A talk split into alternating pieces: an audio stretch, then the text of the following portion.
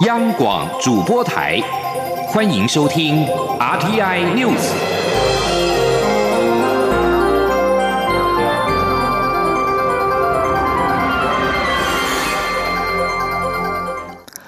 各位好，我是张水华，欢迎收听这节央广主播台提供给您的 RTI News。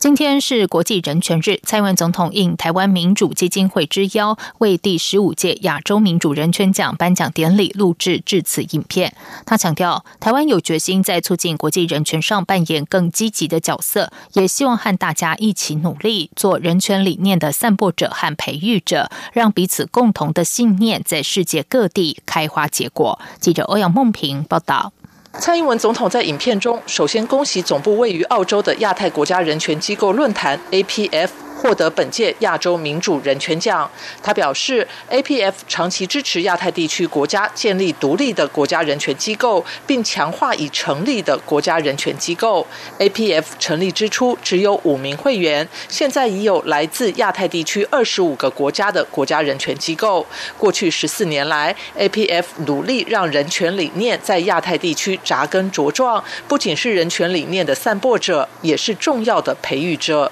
总统也指出。出 APF 的获奖，不论是对台湾或世界，都有特别的意义。台湾的国家人权委员会已经在今年八月开始运作，APF 正是台湾可以和世界接轨的合作伙伴。他始终相信，台湾的人权经验可以为国际社会带来独特的贡献。在疫情冲击全球、充满挑战的这一年，APF 的获奖更展现出各方努力累积的成果，并再次提醒世界跨国合作。的强大力量，总统说：“回顾台湾的民主人权道路，我们走得艰辛，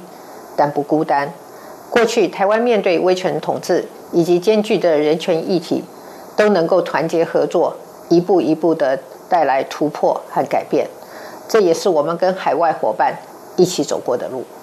总统表示，未来台湾会继续与 APF 深化合作，一起集结更大的力量，也期待 APF 能够持续扩大民主人权的联盟，创造更丰硕的成果。而在台湾成立国家人权委员会的这一年，在国际人权日的这一天，他也要向全世界的朋友表达，台湾有决心在促进国际人权上扮演更积极的角色，希望和大家一起努力，做人权理念的散播者和培育者。让彼此共同的信念在世界各地开花结果。中央广播电台记者欧阳梦平在台北采访报道。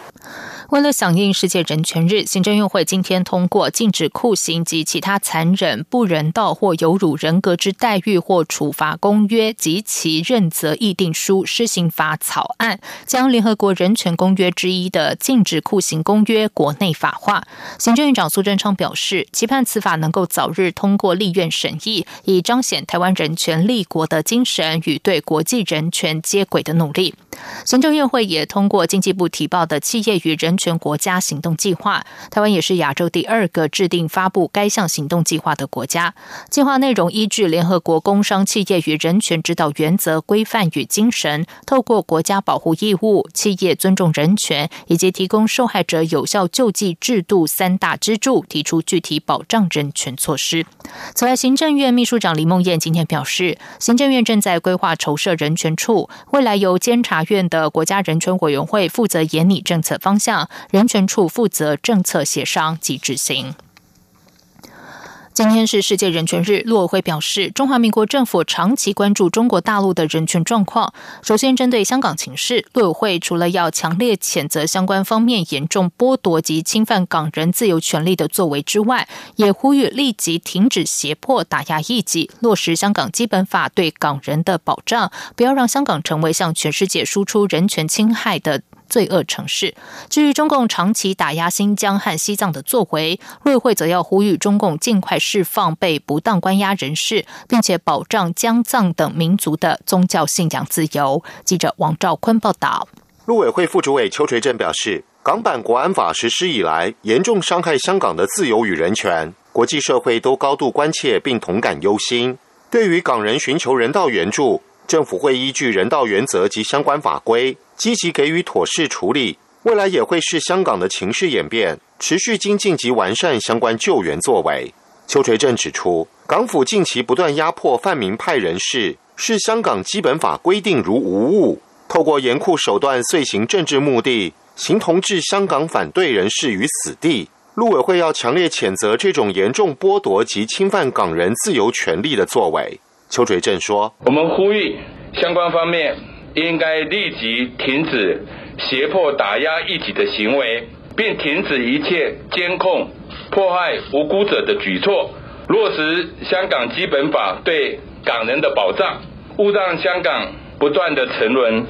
也勿让香港成为向全世界。”输出人权侵害的罪恶城市。邱垂正强调，中华民国政府长期关注中国大陆的人权状况。中共惯于以反恐、反分裂为由，长期打压新疆、西藏的思想与信仰自由，监控与迫害藏人、维吾尔人等少数民族及宗教等异议人士，广设在教育中心，灌输中共官方价值，消灭维族、藏族民族与文化的传承。已引起国际社会及人权组织高度关注。陆委会要呼吁中共应尽快释放被不当关押人士，并保障疆藏等民族的宗教信仰自由，尊重多元文化差异，才能真正建构现代化治理的长治久安。此外，中国国台办近日在网站上推出图片解说美中关系与台美关系。邱垂正表示，有注意到这类政治宣传。陆委会要再次呼吁对岸理性克制，切勿挑衅声势，也不要一再混淆视听，制造两岸对立，应勇于承担维护台海和平的应尽责任。中央广播电台记者王兆坤台北采访报道。行政院会今天通过实价登录二点零和杜绝股权交易、规避不动产课税的修法草案，以遏制房屋炒作。国发会主委龚明鑫表示，如果行政手段和修法不足以使房市冷静，还会再提出更积极的方法。内政部次长花敬群进一步表示，包括禁止预售屋红单转让、司法人购买住宅核准制，都在演绎中。记者王威婷报道。行政院会上周通过打击房屋炒作五大招之后，十号再度通过实价登录二点零和杜绝法人透过股权交易，实际上转让房屋所有权，以规避不动产课税的相关修法草案。政府推出一连串措施抑制房市炒作。国发会主委龚明鑫十号在行政院会后记者会表示，除了行政手段修法以及央行的选择性信用管制，如果还是无法遏制炒房，就会提出更积极的措施。内政部次长花敬群表示，内政部酝酿修改平均地权条例，禁止预售屋红单转让，目前正与立委沟通条文内容中，会尽快报行政院会处理。他也表示，如果房地产炒作无法降温，内政部不排除推出司法人购买住宅核准制。华进群说：“司法人购买住宅的核准制哦的这个部分，那这个部分其实我们把它列为中长期哈。如果说市场上真的还没有办法冷下来，那我们这个法案也会推出。那这个法案的内容，其实我们也已经在准备了。”哦，那它比较复杂，因为它涉及到那个核准系统，哦的审查，所以它比较复杂。所以说，我们也一方面准备，那我们不不一定希望用到，哦，那如果真的有必要，其实法案都准备的差不多了。现行规定，住家房屋限值在新台币十万元以下者免征房屋税。有民众故意将房产分割为小平数，规避税负。财政部研议修法，调整住家房屋限值免征标准，增订自然人户数限制，户数采县市归户。财政部长苏建荣说，房屋税涉及地方政府税收，将与地方政府讨论修法，将在两年内提出。中央广播电台记者王威婷采访报道。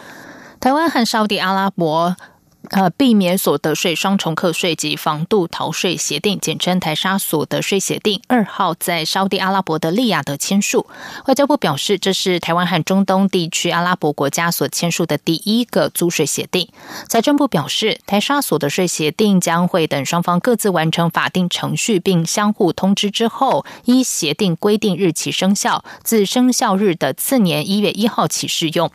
财政部指出，台沙所得税协定以国际税约范。范本为蓝本，历经双方财政部、外交部及经济部多年资商和推动，终究协定内容达成了共识。一该协定约定，将可以提供合宜减免税措施，消除重复课税，甚至减轻赋税，并且有争议解决机制以及其他税务合作。财政部说明，台沙所得税协定提供的减免税优惠，有助双方产业合作和技术交流，鼓励直接投资，进而创造就业机会，促进双方经济成长，营造互惠双赢的局面。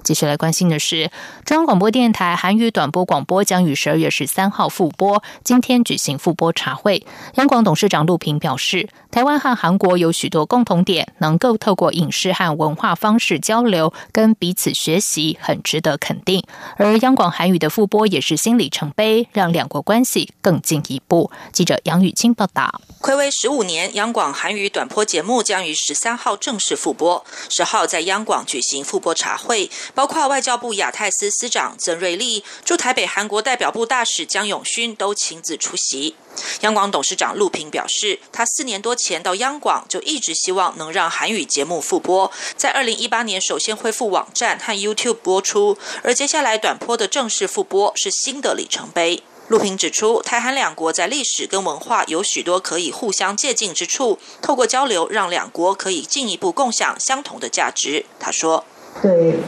央广来讲，十二月十三号的复播。”在我们总台长张真的领导之下，是一个非常非常重要的日子。对我们来讲，啊，也是一个新的里程碑。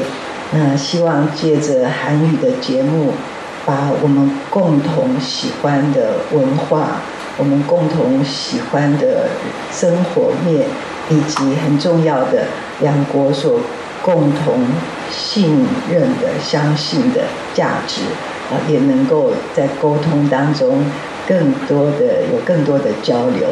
江永勋大使也表示，今年在疫情影响下，人跟人的交往显得相对困难。这时候，透过央广的韩语广播传递台湾消息，就成为超越国际、让人心连心的重要桥梁。央广韩语节目于一九六一年开播，后因预算调整而于二零零五年停播。不过也培养出许多忠实听友。今天茶会上就有七位韩国的央广听友特别录制影片祝贺。有人提到央广的韩语节目陪伴自己成长，有人还请儿子用中文祝福。大家都对韩语复播充满期待，也表示会持续收听。今天与会贵宾还有在台韩人会会长赵廷浩、韩商会会长吴荣珠、韩金会会长金圭。一一在乡军人会会长任炳沃以及台韩福伦社社长吴前蜀等，最后大家共同切下蛋糕，祝福央广韩语短波节目复播成功。央广记者杨雨清在台北的采访报道。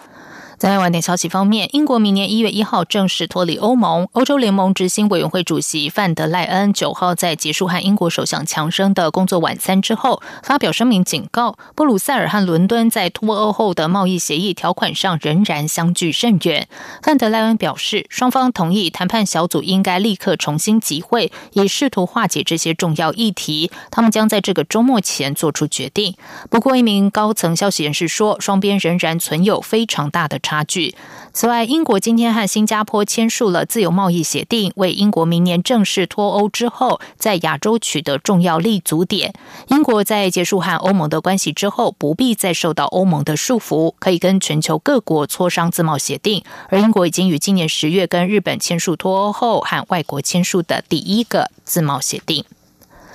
亿万富豪马克思的民营太空公司 SpaceX 的未来火箭新建原型，九号在德州进行的测试中，虽然成功发射，但在试图着陆时爆炸，化为一团火球。这具被毁的新建原型，目的是要在未来的月球和火星任务中，再送人类和一百吨重的货物。这具首度搭载由 SpaceX 新研发的猛禽发动机所推进的自动导向火箭，原本打算挑战四万一千英尺的高度。却在降落的时候发生了爆炸，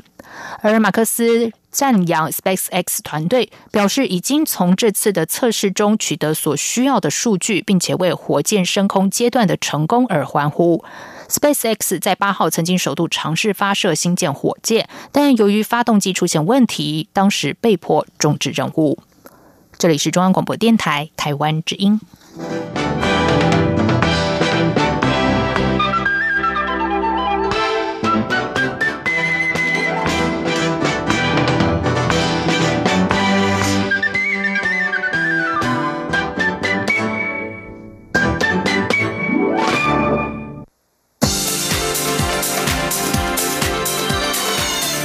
是中央广播电台台湾之音，欢迎继续收听新闻。时间是十九点十五分，欢迎继续收听新闻。台北市和新北市联手，成功取得二零二五世界壮年运动会的主办权。台北市长柯文哲、新北市长侯友谊今天在线上和国际壮年运动总会进行签约仪式。柯文哲及侯友谊都希望借此赛会让世界看见台湾。蔡英文同总统也透过影片表达祝贺，并表示中央将共同支持以举办史上最成功的世壮运为目标。记者欧阳梦平报道。柯文哲在致辞时表示，这次赛程约两到三周，届时将有三十二种竞赛项目，估计约有来自一百一十个国家一万五千名三十岁以上的选手参赛，加上随行的眷属、对职员，将有来自世界各地约四万人造访台湾。这是双北首度联名筹办国际大型赛事，他希望串联桃园市、宜兰县、新竹县市，共同让世界再次看到台湾。柯文哲说：“届时我们也会。”串联各个县市哈特色的活动、宗教的庆典、民俗文物，来推动国际交流跟城市行销。那也希望说哈，我们二零一七四大运之后，台湾走出去，世界走进来，让台世界看见台湾哦，这个能够再一次的呈现。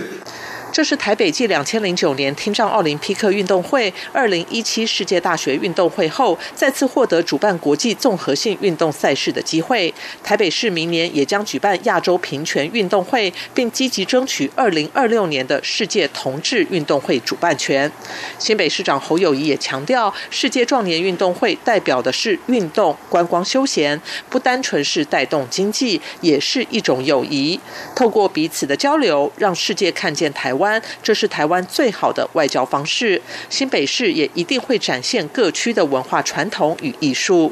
蔡英文总统则透过录影表达祝贺，并表示中央会共同支持。他说：“我们将在过去成功举办国际赛会的基础上，挹注中央资源，协调民间组织，一起来支持主办城市台北市和新北市。我们有信心，一定能让赛事顺利。”宾主尽欢，因为台湾不只有良好的场馆设施，有热爱运动的人民，也有多元丰富的文化和观光资源。总统表示，世壮运是非常有特色的运动赛会，参加的选手代表个人或运动团队，也不限制报名项目，可说是充分传达出对体育的热爱。台湾会全力以赴，以举办史上最成功的世壮运为目标。中央广播电台记者欧阳梦平在台北采访报道。日前，一名中国大陆浙江台商入境十二天后才确诊 COVID-19，遭质疑极有可能是本土感染。中央流行疫情指挥中心发言人庄仁祥今天表示，该名台商入住的防疫旅馆曾经有另一名的确诊者，但台商入住时间比较早，而且分住不同楼层，检疫期间也都没有踏出房门。不过，指挥中心仍然会全面裁剪旅馆员工及环境，以排除本土感染的疑虑。记者刘品希报道。日前，一名中国大陆浙江台商因为入境十二天后才发病，遭质疑可能是在台湾染疫的本土个案，连日来引发讨论。疫情指挥中心专家咨询小组召集人张尚纯九号表示，台湾已经很久没有本土个案，而且台商返台入住的防疫旅馆未曾有确诊病例，加上该名台商返台当天曾在上海浦东机场脱下口罩用餐，因此研判很有可能在入境前就感染。指挥中心发言人庄仁祥十号下午在疫情记者会中，则更新相关资讯。他指出，事后经调查。该名台商入住的防疫旅馆曾有一名从德国入境的确诊者，按六三九也入住。按六三九在十一月二十九号入境，入住的时间比较晚，十二月三号就出现症状。浙江台商则在十一月二十二号就入住，但直到十二月五号才发病。两人分别住在六楼跟三楼，当初抵达旅馆时都是步行上楼，未坐电梯。三餐也都有外送人员直接将餐点送到房。门口都没有踏出房门过，也未曾与人接触。庄仁祥表示，由于外界担忧可能是本土个案，为了排除这项疑虑，指挥中心会针对该防疫旅馆十四名人员跟环境进行裁剪。他说。他们虽然是有住有两个个案在近期住同一旅馆啊，但是呃住不同楼层，那一个也不是同一个同一天到达的哦。那再来就是呃我们会针对这个旅馆，那他们的呃旅馆的的人员也会做裁剪啊，也会做呃血清检体的检验啊，来做还有这个环境也会做裁剪来做确认啊。此外，十号新增的四例境外移入病例中，其中案七二二是印尼移工，曾于十一月二十九号进行一一二七印尼专案裁剪，结果为阴性，但十二月八号检疫期满前裁剪却又确诊，CT 值为二十三，显示最近才发病，再被质疑可能是本土感染。对此，庄仁祥说：“估计该名个案可能是最近才发病，他认为境外感染的几率还是比较高。”央广记者刘品熙在台北的采访报道。立法院成立修宪委员会之后，至今还没有正式运作。立法院长尤喜坤今天出席修宪论坛时表示，目前朝野立委对修宪议题仍然分歧。立法院如果要修成一部好宪法，可能是下届或是再下一届才有较高的共识。记者刘玉秋报道。立法院虽然已经组成修宪委员会，但至今还会正式召开会议。修宪列车何时启动，引发关注。立法院长游锡坤十号出席 Now News 举办的修宪论坛时表示，修宪在台湾是非常困难的事情，但又非常重要。宪法与其说是国家的根本大法，更应该说是人民权利的保障书。游锡坤指出，距离上次二零零五年修宪已经过了十五年，中间累积了非常多有关修宪的讨论，不管是修宪、制宪、五权或三权、总统制或内阁制等修宪议题，朝野目前意见非常分歧，而且目前制宪气候还未成熟。他认为，立法院若要修到一部很好的宪法，可能是下届或是在下一届，透过两次选举，让台湾主体性的思考更深植民心，朝野政党都形成国家意志，修宪就会比较容易。尤喜坤表示，根据宪法增修条文第十二条，在立法院要通过的委员门槛相当高以外，在公民复决的阶段更是困难，要有九百六十五万人民同意，等于高过蔡英文总统八百一十七万得票数，非常不容易。而朝野立委目前已提出三十八件的修宪案，其中下修十八岁公民权有十五件，备考件有五件，这两个修宪议题相加已超过半数。除了十八岁公民权有共识外，其他修宪提案都必须要有所妥协。他期盼这次修宪至少能通过十八岁公民权与降低修宪门槛，修宪工程才算及格。如果说这两个案能够通过，我们这一次的修宪就有六十分，如果没有就零分，所以我们一定要先及格。那如果说哎外加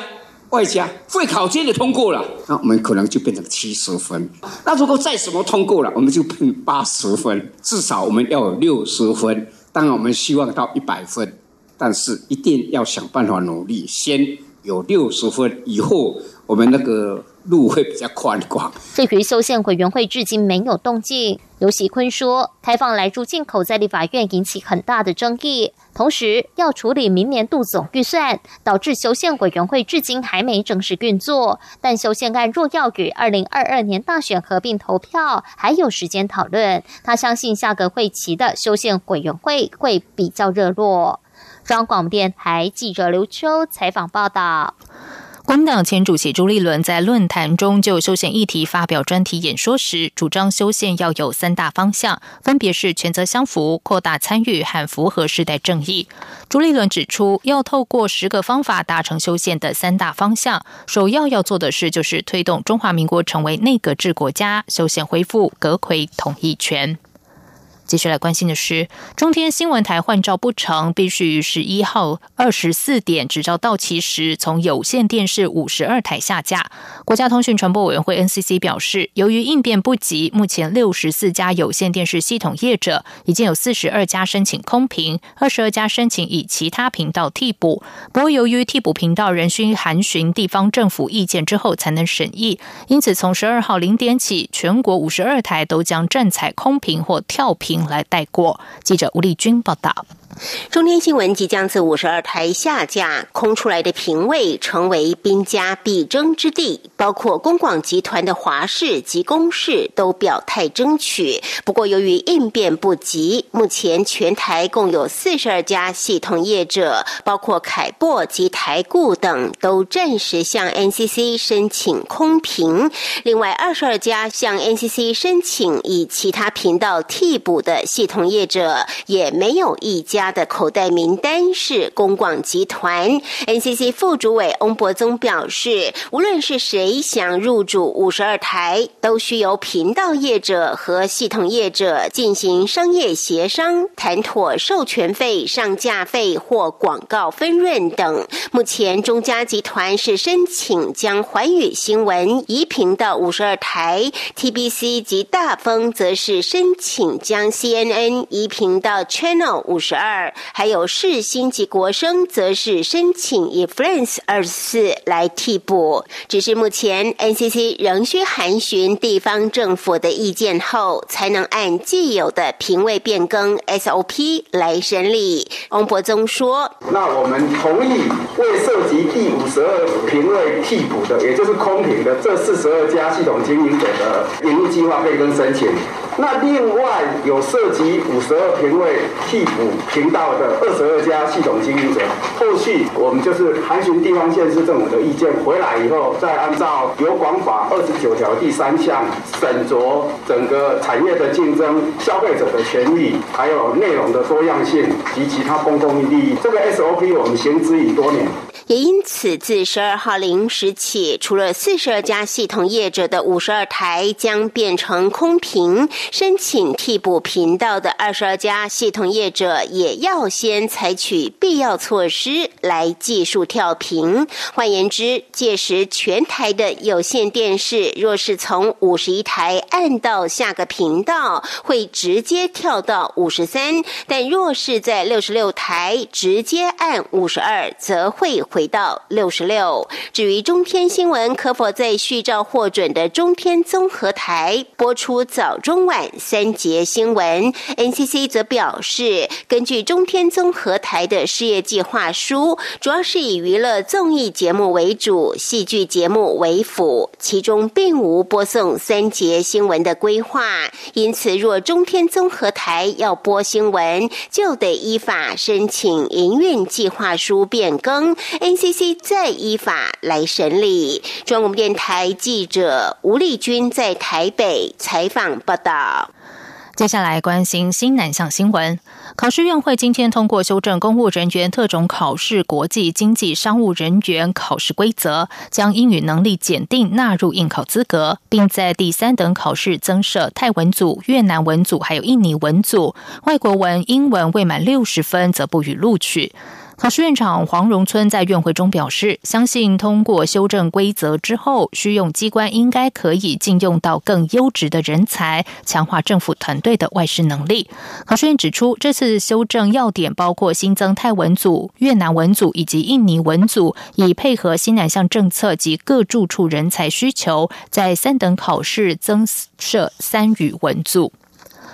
为了盘点政府推动新南向政策成果及待加强之处，台湾亚洲交流基金会从去年起，针对相关国家启动台湾和台商形象调查计划。今年主要调查国是印尼，今天发布调查成果。台亚基金会访问了一百二十二名和台湾有业务往来的印尼企业管理阶层代表，以及六名印尼专家学者。调查结果显示，受访者认为台湾在提升员工福利、遵循印尼营业相关法规。的表现值得肯定，但在提供员工意见表达管道、保障员工平等升迁管道、落实环境保护政策等方面，则有待努力。此外，全球发生武汉肺炎 （COVID-19） 疫情后，由于台湾防疫有成，近五成的受访者与台商合作的意愿提升。